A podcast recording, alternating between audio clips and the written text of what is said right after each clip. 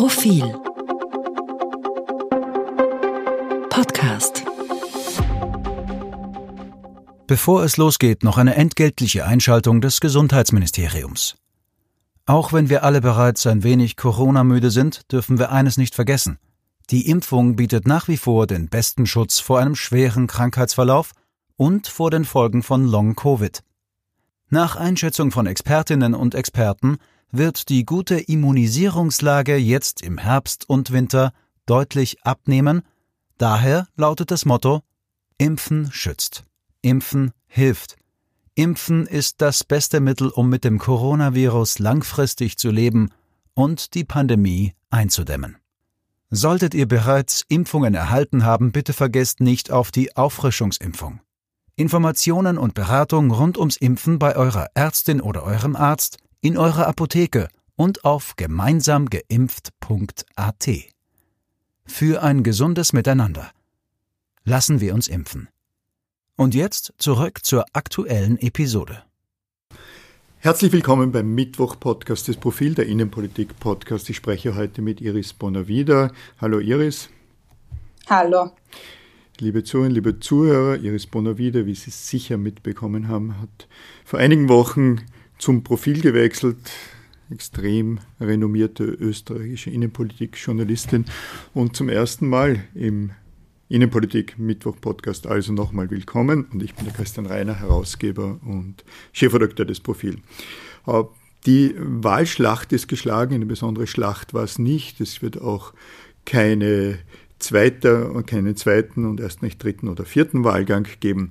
Äh, Iris, äh, Eindruck, du warst viel unterwegs am, am, Sonntag, wir haben online sehr viel berichtet.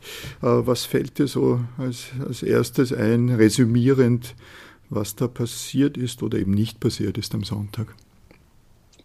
Ja, ich war bei der FPÖ unterwegs. Ähm, da ist mir vor allem aufgefallen, wer eigentlich nicht da war. Also Herbert Kickel laboriert ähm, an einer Infektion, aber auch sonst waren kaum Funktionärinnen, Funktionäre aus den Bundesländern vor Ort. Ähm, das ist mir aufgefallen. Also es ist so ein semi-gutes Ergebnis für Walter Rosenkranz. Ja, also es ist äh, gut genug, dass man sich jetzt nicht blamiert hat, aber ähm, besonders prickelnd ist es auch nicht, enthusiastisch ist man nicht. Ähm, das ist mir auf jeden Fall aufgefallen. Ähm, was auch spannend ist, finde ich, dass man keinen Gender Gap gesehen hat. 2016 war da ja ganz klar, ja, da haben Frauen vor allem Van der Bellen gewählt, äh, Männer vor allem Norbert Hofer. Und der ist jetzt gar nicht mehr nachweisbar. Das finde ich irgendwie interessant, ja. Okay. Sprechen wir doch gleich mal über diese deine erste Beobachtung, weil sie ja für die Zukunft ziemlich viel aussagt, nämlich über die, zur Frage, wie stark ist die FPÖ, wie stark wird sie sein? Und Walter Rosenkranz ist da ja ein, ein Lackmustest. Ich, meine Vermutung ist ja, dass, dass die FPÖ nicht besonders gefeiert hat und dass Herbert Hickel, ein, Kickel einerseits äh, krank war, aber andererseits vermutlich auch keine besondere Lust hatte, dort zu feiern, weil scheinbar das Ergebnis, diese 18 Prozent, jetzt nicht, nicht äh, Bäume sind, die in den Himmel wachsen. Die Wahrheit ist natürlich, dass ohne Gerald Gross, ein rechter Kandidat, und Tassilo Valentin, der wohl auch als konservativ rechts äh, gesehen wurde, dass ohne diese beiden Kandidaten Walter Rosenkranz ganz locker die 20, wenn nicht die 25 Prozent Marke übersprungen hätte und dann wäre wohl anders gefeiert worden. Also hinter, da versteckt sich doch eines und wenn man da in die Zukunft schaut, dann ist das für die FPÖ nicht nur ein respektables, sondern ein sehr gutes Ergebnis, äh, ganz zu schweigen von den Skandalen und dem zwischenzeitlichen Tief, das die FPÖ hier hatte. Ja, ganz genau, ja. Also das sieht man ja natürlich auch an den Umfragen gerade. Da liegt ja die FPÖ weit über 20 Prozent. Ähm, ja, und da könnte für die nächste Nationalratswahl, wann auch immer die stattfindet, natürlich entscheidend sein. Ähm, schafft man es, diese Umfragewerte auch in Ergebnisse umzu, umzumünzen? Und gibt es da noch, noch mehr Konkurrenz auf der rechten Seite, wie sie jetzt bei der Bundespräsidentenwahl war? Ich fand es sehr spannend, äh, dass Alexander van der Bellen dieses Mal ein anderer Kandidat war 2016 im ersten Wahlgang wird ja gerne vergessen, hatte Norbert Hofer 500.000 Stimmen mehr als Norbert Hofer lag irgendwie, ich glaube, also weit über 30 Prozent. Und im letzten gültigen Wahlgang dann haben doch sehr viele Österreicherinnen und Österreicher nur zähneknirschend, um Norbert Hofer zu verhindern, Alexander van der Bellen gewählt. Dieses Mal war es wohl anders. Dieses Mal war mangels von vornherein Kandidat, Kandidatin der ÖVP und der SPÖ gab es einen Kandidaten, der äh, im Grunde genommen auch von, von, von der Volkspartei und der Sozialdemokratie äh, aufgestellt war, beziehungsweise jedenfalls äh, gestärkt wurde. Äh, in diesem, in diesem Sinn kann man dann überlegen, ist das, sind diese 56 Prozent, ist das ein gutes oder ein schlechtes Ergebnis? Und ich finde, es ist gar nicht so schlecht, wenn man ansieht, wenn man, wenn man sieht, wie viele Kandidaten es gab, wenn man mit Dominik Vlasny sieht, dass hier erstmals, erstmals vielleicht nicht, aber dass hier jedenfalls ein eher linker, dem, den Jugendlichen und den jungen Menschen ein Angebot äh, stellender Kandidat äh, in, in, in die Wahl gegangen ist. Also in der Hinsicht finde ich dieses, dieses Resultat für Alexander van der Bellen eigentlich, eigentlich ziemlich okay. Äh, wie siehst du das? Ja, tatsächlich finde ich das eigentlich auch. Du hast ja eher auch schon Dominik Vlasny angesprochen.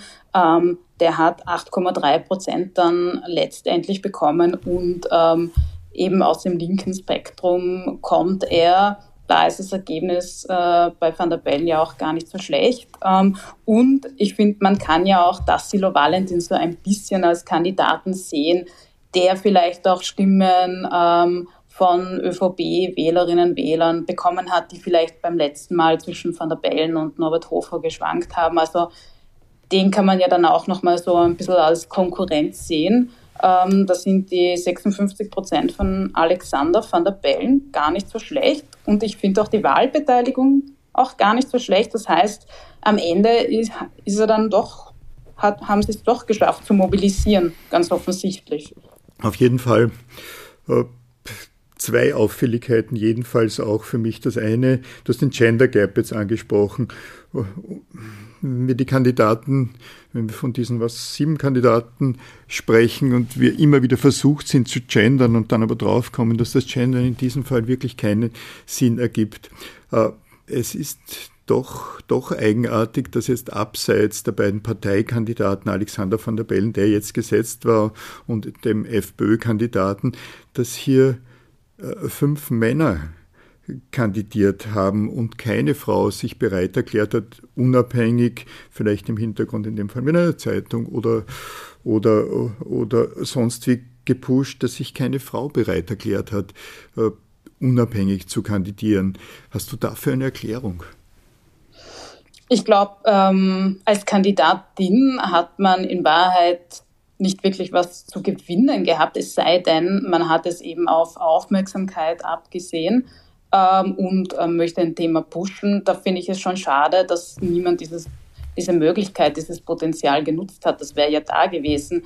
Aber das wäre natürlich eine, eine mögliche Erklärung, dass keine Frau dieses Risiko eingehen wollte, jetzt eine Blamage einzufahren, ähm, dass man das nicht wollte. Und ich meine, die Parteien hätten natürlich auch eine Kandidatin aufstellen können. Ja, also ich finde spätestens bei der nächsten Bundespräsidenten Bundespräsidentinnenwahl gibt es da echt keine Ausreden mehr. Mhm. Aber warum, so, so, so ganz ein gutes Gefühl habe ich dafür nicht. Warum, warum gehen Frauen dieses Wagnis dann nicht ein und wird das das nächste Mal, wird das das nächste Mal anders sein? Hast du eine, eine gute Erklärung dafür? Sind Frauen überlegter, äh, bevor sie, äh, bevor sie ungefragt in sich derart der Öffentlichkeit und derart natürlich auch eine Schlammschlacht stellen?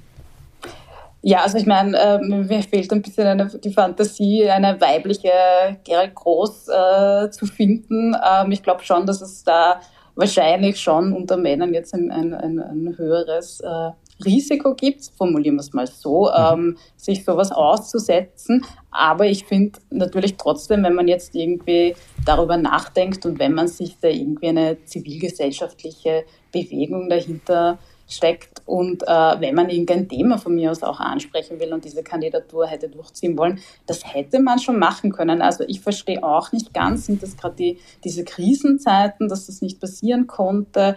Ähm, also ehrlich gesagt, so die, den einen Grund finde ich irgendwie auch nicht. Wahrscheinlich ähm, haben sich vielleicht auch ein paar die Kandidatenrunden angesehen und sich gedacht, na zum Glück habe ich da jetzt nicht kandidiert, das, das kann ich mir gut vorstellen, ja. Da gehört einiges an, an Masochismus und Sadismus dazu, sich in, in, in, diese Runde zu begeben. Da bin ich, bin ja. ich ganz bei dir.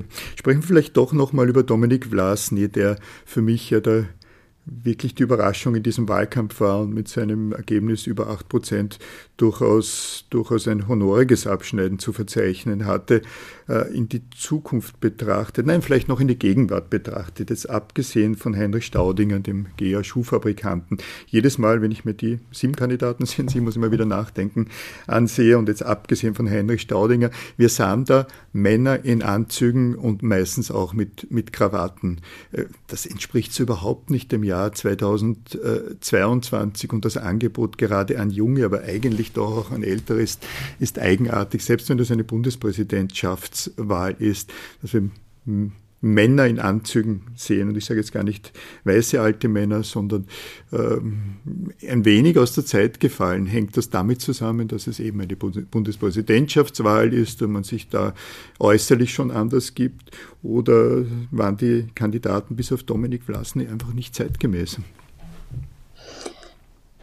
Gute Frage. Ich meine, Heine Schaudinger hat zwar seine rote Jacke immer ja. angehabt, aber das hat auch nicht wirklich geholfen. Ähm, ich, ich verstehe deinen Punkt. Ähm, wahrscheinlich ist es teils, teils. Ja, ich meine, eine Bundespräsidentenwahl ist allein schon wegen der ähm, Altersgrenze natürlich nur für ein, ein, gewisses Publikum offen, nennen wir es mal so. Ähm, aber ich finde, das ist schon allgemein ein bisschen ein etwas, das man in der österreichischen Politik merkt. Ja, also da, da fehlt sehr oft irgendwie der, der junge Zugang. Ich finde, Sebastian Kurz kann man da jetzt auch in der nahen Vergangenheit, sagen wir mal so, auch nicht wirklich mhm. dazu zählen. Er war von seinem Habitus ja dann auch zum Schluss sehr quasi. Ein alter alt. Junge. Ja, genau, nennen wir es mal so. Ähm, ja, und ich glaube schon, dass sich die Parteien das Ergebnis von Dominik Vlasny sehr genau anschauen sollten, nämlich alle. Ja, also er hat es offensichtlich geschafft. Ich meine, bei den bei den ähm, Diskussionen war er dann im Anzug, aber sonst war er ja in Lederjacke und äh, genau. in den Hosen unterwegs. Ähm, und das hat funktioniert und das hat die jungen Leute angesprochen und zwar in einem echt überbordenden Ausmaß. Und das sollte den Parteien echt zu denken geben. Wie schafft man es, die jungen Leute, die auch ein volatiles Wahlverhalten haben, zu binden und dass sie das nächste Mal erstens wählen gehen und zweitens die Parteien wählen. Ähm, ja, da muss man sich für die nächsten Wahlen tatsächlich was überlegen, nämlich in allen Parteizentralen. Absolut. Eine Frage, die wir uns im Übrigen, liebe Zuhörer und liebe Zuhörer, in einem sehr übertragenen äh, Maße auch manchmal stellen, äh, weil äh, bei uns äh, die Frage, wie wir online oder jetzt auch mit Podcasts uns präsentieren und wie wir, die, und wie wir im E-Paper und im, im, im Print uns präsentieren, wichtig ist für äh, die Zukunft dieses Mediums oder, oder anderer Medien. Anders als, so wie du es gesagt hast, Iris, als äh, die, nennen wir es Altparteien, in dem Fall vielleicht auch die Grünen, denken wir und darüber allerdings nach und reflektieren darüber. Liebe Zuhörer, liebe Zuhörer, in dem Zusammenhang verweise ich noch einmal auf unsere gelaunchte äh, Online-Version Profil.at, wo Sie sehr viel Inhalt jetzt in neuer Form und mit neuen Inhalten noch kostenfrei zur Verfügung haben, so wie diesen Podcast auch. Iris, wir wollten noch über ein zweites Thema sprechen heute. Du hast das angesprochen, nämlich das Bundesheer, Bundesheerfinanzierung, Budget fürs Bundesheer. Und du hast dir das im Gegensatz zu mir mal genauer angesehen. Kannst du ein bisschen da extemporieren? Ja, also ich finde, dass äh, das Bundesheer ja zum ersten Mal seit wirklich langem ähm, tatsächlich sehr viel mehr Geld bekommen hat und dass das die Regierung aber tatsächlich ähm, wirklich nicht geschafft hat, kommunikativ ähm, rüberzubringen. Das ist ja dieser, dieser alte Satz, den man immer hört, wir müssen unsere Kommunikation verbessern, denn kann man jetzt da in diesem Fall wirklich nur unterstreichen. Ähm, man hat ja immer gesagt, ein Prozent des, des BIP äh, soll es für das Bundesheer geben und ähm, Jetzt gibt es das laut Finanzministerium und laut Verteidigungsministerium allerdings nur, wenn man die Pensionen mit einberechnet, was natürlich nie der Fall war. Und ähm, ich finde das jetzt auch gar nicht schlimm, dass diese 1% nicht erreicht wurden. Das sind jetzt 0,7, 0,8. Ähm, das hätte man einfach geradeaus kommunizieren müssen. Wir haben es halt jetzt gerade nicht erreicht, aber wir können die Millionen, Milliarden ohnehin erst in Zukunft richtig ausgeben und ähm, wir legen diesen Budgetpfad vor. Also kurz zusammengefasst, ähm, es gibt tatsächlich sehr viel mehr Geld, aber man hat es irgendwie nicht geschafft, das rüberzubringen. Da passt auch dazu der etwas eigenartige Auftritt des Bundeskanzlers vor einigen Tagen, als er über das Bundesheer und ich glaube auch über das Budget sprach in der Form sehr militärisch, aber nicht wahnsinnig glaubwürdig und eben keine Antwort darauf geben können, selbstbewusst, warum da die Pensionen reingerechnet werden. Äh, und äh, Karl Nehammer hat als Bundeskanzler ja die, die, verschiedensten Gesichter, die er zeigt. Beim Tag der Industrie vor einigen, äh, ich glaube vergangene Woche zum Beispiel, als er sprach, waren war, war, war das Publikum offensichtlich begeistert davon, mit welcher, mit welcher Werf und, und Empathie er diese Rede gehalten hat, während gerade der Auftritt da rund ums Bundesheer, wo, wo Karl Nehmer versucht hat, einen militärischen Stil, aber auch eine militärische Formulierung zu, äh, zu, zu, zu finden, nun wenig authentisch war. Vielleicht da nochmal, um, um, um das abzuschließen, wie, wie, wie, wie, siehst du die als langjährige Beobachterin äh, des, der österreichischen Innenpolitik, wie siehst du die, die Auftritte, die Gesichter des Karl Nehammer? Manche meinten, er sei einer, der mit dem Amt äh, wächst, vom ÖVP-Geschäftsführer, Generalsekretär über Minister zum Bundeskanzler und dann, dann gibt es immer wieder diese Einbrüche, diese Unglaubwürdigkeit oder die, die Glaubwürdigkeit in der Unglaubwürdigkeit, die ich da manchmal konstatiere. Ja, ich finde auch, ähm, am Anfang hat man ihm ja wirklich äh, quasi Vorschusslorbeeren gegeben. Ähm, und ich finde, er war da nicht sehr, ähm, also er war da jetzt nicht auf einer Linie. Er hat dann immer wieder meiner Meinung nach auch Fehler gemacht, international auch äh, für Aufsehen gesorgt, Putin-Besuch ähm, als Stichwort. Und ich finde, er sieht sich gerne als, als Krisenmanager, als Krisenkanzler. Und man hat zwar bei einzelnen Punkten gesehen, dass das sehr wohl einiges gemacht wird, aber ich finde, er bringt das dann nicht konsequent rüber. Ja? Ähm, das wird sich dann jetzt im Winter zeigen ähm, mit, den, mit der Inflation und mit der Teuerung. Ähm, aber wie will Karl Nehammer das Land aus der Krise führen? Was sind eigentlich seine Pläne abseits von dein Hilfspaket, dort ein Hilfspaket? Ehrlich gesagt, ich weiß es nicht. Ich glaube auch, dass es viele andere nicht wissen, dass das langfristig schon auch ein Problem sein könnte.